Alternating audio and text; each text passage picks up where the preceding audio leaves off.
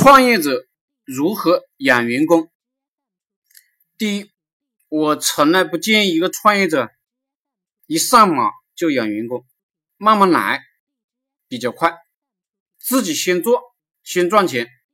实在是感觉自己高负荷的运作啊，已经干不了更多的事情了，就招聘一个助理，让助理机械性的跟着自己做那些执行的工作，打下手。第二。陷阱在什么地方？陷阱在于你想培养一个助理做一些脑力工作，做一些更进一步的工作，做一些替代你的工作。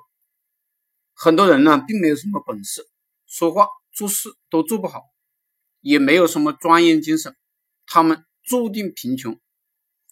你如果去教育他们呢，培养他们，最终几年过后啊，你会发现你自己浪费很多时间，而他们呢？也没有赚到什么钱。第三一个，一个聪明的人是靠自己赚钱的。你是一个能赚钱的创业者，你就是聪明的。而你的手下不能赚钱，那也是他自己的事情。你要做的就是找到优秀的人合作。第四，通过合作模式赚钱是最牛逼的，也就是你的项目要分成几块，比如。